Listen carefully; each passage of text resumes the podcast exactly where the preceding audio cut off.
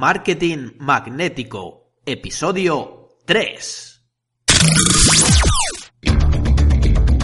Bienvenidos a Marketing Magnético, el podcast donde descubrirás todo lo que necesitas conocer sobre marketing online para potenciar tu negocio en Internet. Con vosotros, José Cabello.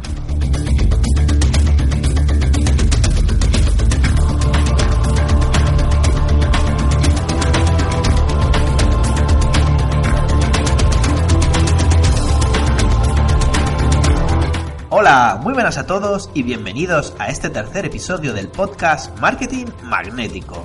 Como ya sabes, en cada emisión trataré de explicarte temas relacionados con el marketing online y técnicas que existen para atraer más visitantes y más clientes a tu negocio. En el episodio anterior hablamos acerca de la figura del cliente ideal, cómo definirlo, cómo atraerlo con contenidos de valor y sobre los diferentes tipos de compradores que existen en Internet. En el episodio de hoy vamos a hablar sobre cómo optimizar tu web para atraer más clientes potenciales. ¡Empezamos!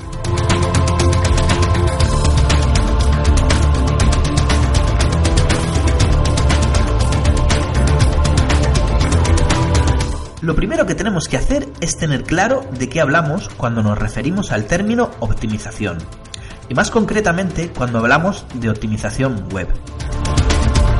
Si miramos en el diccionario de la Real Academia Española, nos encontramos con que optimizar significa buscar la mejor manera de realizar una actividad. Entonces, si aplicáramos esta misma definición a la optimización web, ¿qué sería para ti optimizar una web? Puede que estés pensando en que podría tratarse de diseñar una web de la mejor forma posible, ya sea con el diseño más atractivo o más funcional. Pero, ¿qué tal si nos vamos a Google y tecleamos exactamente qué es la optimización web? A ver qué nos encontramos. Si hacemos este simple ejercicio, veremos por un lado lo que la mayoría de gente considera que es la optimización web, y por el otro veremos las páginas que Google considera que mejor información aportan sobre este tema en cuestión. Si nos fijamos en los resultados que obtenemos al buscar qué es la optimización web en Google, veremos que la mayoría de resultados hablan sobre el SEO, o lo que es lo mismo, optimización para buscadores. Pero no nos tenemos que quedar únicamente con eso, porque no es del todo cierto. Mucha gente se piensa que la optimización web tiene que ver con posicionarse en los primeros resultados de Google. Pero eso es únicamente una pieza de todo el puzzle. De hecho, existen muchas formas de optimizar una web, y es diferente para cada empresa o para cada tipo de negocio. Algunos diferentes tipos de optimización web podrían ser la optimización SEO, de lo que hablábamos, la experiencia de usuario, conversiones de clientes potenciales, ventas de productos o la atención al cliente. Realmente, una página web bien optimizada tendrá que tener en cuenta todos estos puntos si realmente quiere obtener los mejores resultados posibles. Pero, ¿para quién deberíamos optimizar una página web? Cuando hablamos de optimizar una página web, lo cierto es que tenemos que centrarnos principalmente en dos grandes grupos. La gente que utiliza los buscadores y los buscadores en sí mismo. Esto es algo que siempre hay que tener en cuenta independientemente del tipo de web o del tipo de negocio al que nos dediquemos. Vamos a ver estos grupos con un poco más de detalle. Lo que sería la gente que utiliza los buscadores. Normalmente, quien utiliza un buscador suele ser una persona normal y corriente. Con esto quiero decir que no se trata de ningún ordenador o algún tipo de programa informático. Por norma general, suelen buscar información acerca de productos o servicios, aunque también pueden estar buscando información para solucionar algún problema en concreto que tengan. Por lo tanto, si te centras en crear una página web que tenga en mente a las personas en lugar de a los buscadores, lograrás crear más credibilidad. Tener en cuenta a las personas también te ayudará a la hora de crear páginas y contenidos que les resulten de interés, lo cual también te ayudará a la hora de posicionar tu página web en los buscadores. Cuando hablamos de los buscadores, a diferencia de las personas, son programas informáticos que rastrean Internet en busca de páginas web, clasificándolas y ordenándolas según su temática y contenidos. Los buscadores como Google crean grandes índices donde organizan todas las páginas web que encuentran para luego ofrecer los resultados que más se acerquen a los términos de búsqueda de los usuarios. La forma que tiene Google para organizar y evaluar la importancia de una página web se basa en lo que ellos llaman PageRank.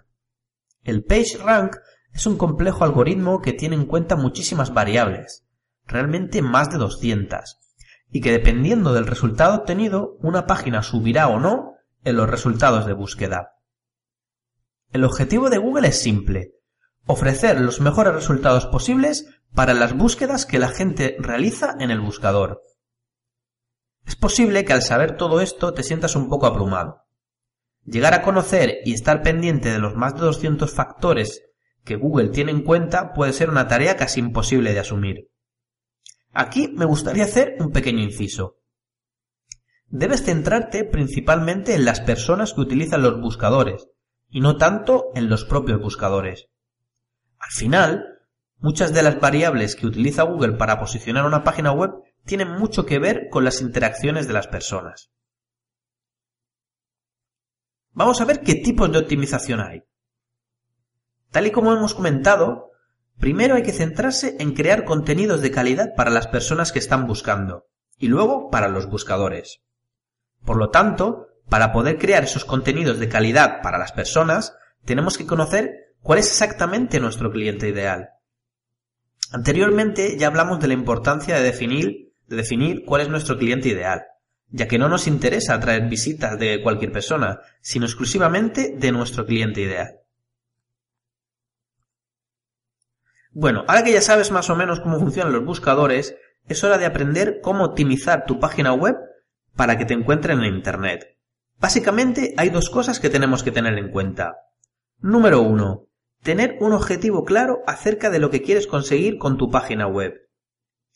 En este punto es evidente que nuestro objetivo tiene que ser hacer todo lo posible para atraer estas visitas de calidad. Es importante centrarse y ser realista. No podemos ponernos como objetivo realizar muchas ventas en la web, cuando aún no tenemos visitas de calidad. Por lo tanto, en este punto el objetivo primordial sería mejorar y optimizar el SEO de tu web.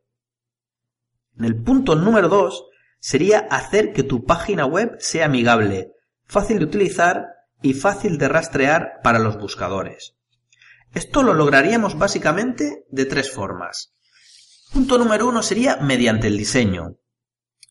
Una teoría importante que hay que tener en cuenta cuando hablamos sobre el diseño web es lo que se conoce como la fluidez cognitiva de tu web.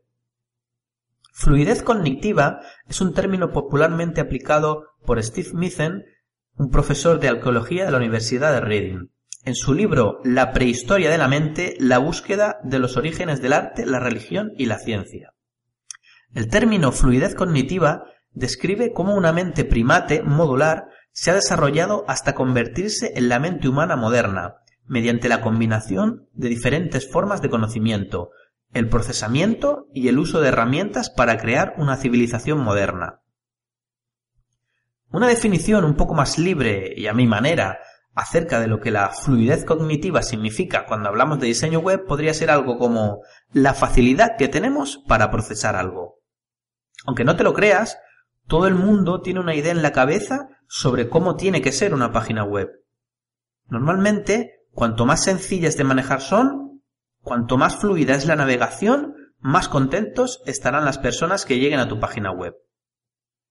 Vamos a verlo mejor con un ejemplo. Si utilizamos las palabras clave comprar máquina de café, normalmente lo que esperaríamos ver es una página que muestre diferentes máquinas de café, con sus correspondientes fichas técnicas, con fotos de las máquinas, con los precios, etc. Con este ejemplo te quiero decir que si inviertes muchísimo tiempo en optimizar tu página web para los buscadores, pero luego no tienes en cuenta la fluidez cognitiva, cuando lleguen visitantes a tu web simplemente se van a ir porque se han encontrado con algo que ellos no esperaban ver. Es así de simple. Normalmente, cuando una persona llega a una página web, llega con un objetivo claro en su mente. Es nuestro trabajo facilitarle lograr ese objetivo.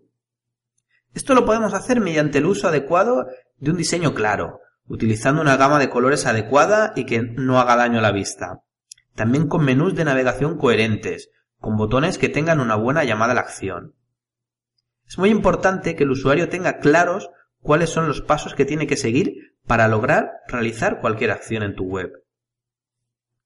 Estudios realizados determinan que los usuarios pueden juzgar si una página web es bonita o no en una fracción de segundo. Asimismo, las páginas que son visualmente complejas, aquellas que tienen muchas opciones, muchos elementos gráficos, banners, botones, textos, vídeos, todo eso, también son catalogadas como menos bonitas en comparación con otras páginas web con diseños más minimalistas y donde exista una armonía de colores y en las formas.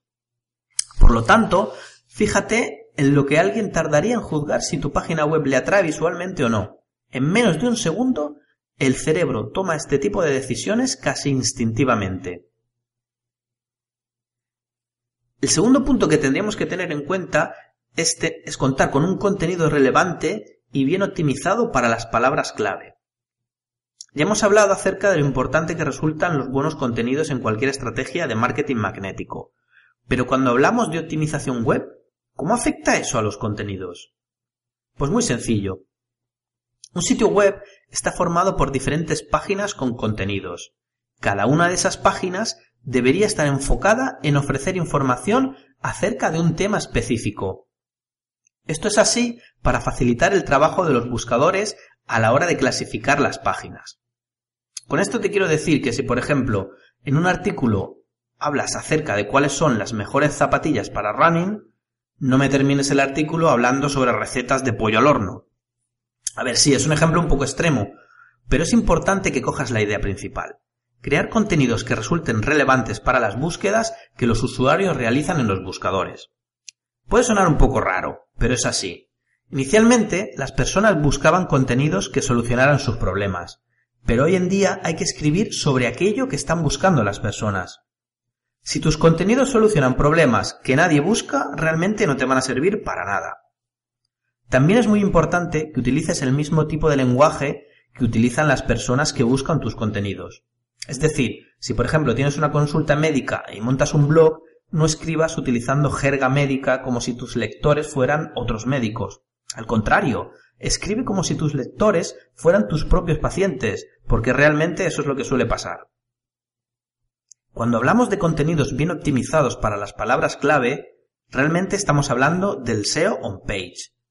Este tipo de optimización es la que va a marcar la diferencia a la hora de posicionar tus contenidos, ya que es lo que realmente le da pistas a Google acerca de las palabras clave de tus contenidos.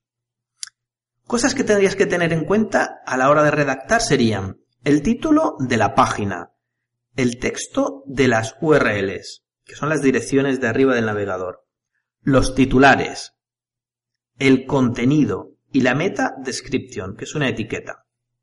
Si, por ejemplo, quisiéramos escribir un artículo para posicionar la palabra clave, zapatillas de correr para hombre, tendríamos que asegurarnos de que ponemos la palabra clave en el título. Por ejemplo, las mejores zapatillas de correr para hombre. Al crear la URL de ese artículo deberíamos añadir esa palabra clave. Por ejemplo, podría ser www.miweb.com barra zapatillas guion de guion correr guion hombre. Dentro del propio texto dividiríamos el mismo en diferentes secciones y cada sección llevaría un titular que hiciera referencia a la palabra clave. Evidentemente, en el texto del artículo debería aparecer la, la palabra clave muchas veces como para dejar claro de qué trata el artículo. Pero aquí, ojo, sin caer en el error de repetirla sin más, sin que tenga sentido en el texto. Por último, tendríamos que crear una etiqueta meta personalizada donde el texto apareciera de nuevo la palabra clave. Ese texto es el que suele aparecer debajo de la dirección de una web en la página de resultados de Google. Por último, vamos a tratar el tercer punto que sería el que haría referencia al formateo del texto. Cuando hablamos del formateo del texto, nos referimos a cómo se muestra el texto en una página web. No es lo mismo para el visitante encontrarse una página web con un único bloque de, texto de 600 palabras que con ese mismo texto, pero dentro de una página que tenga varias secciones, subtitulares, imágenes, diagramas, párrafos cortos, algunas palabras en negrita, otras subrayadas, que los enlaces estén resaltados con otro color, ya me pillas, ¿no?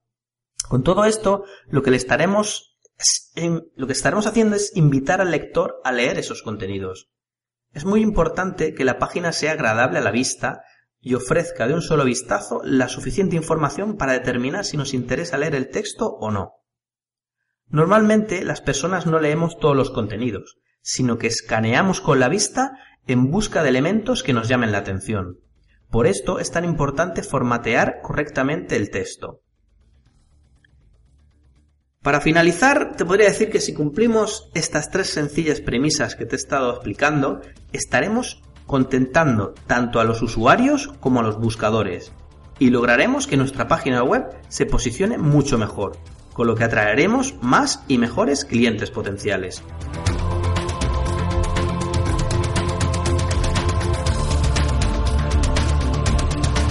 Bueno, pues hasta aquí el episodio de hoy. Y recuerda que si te ha gustado, lo mejor que puedes hacer es compartirlo en las redes sociales y dejarme una valoración y un comentario en iTunes. ¡Hasta la próxima!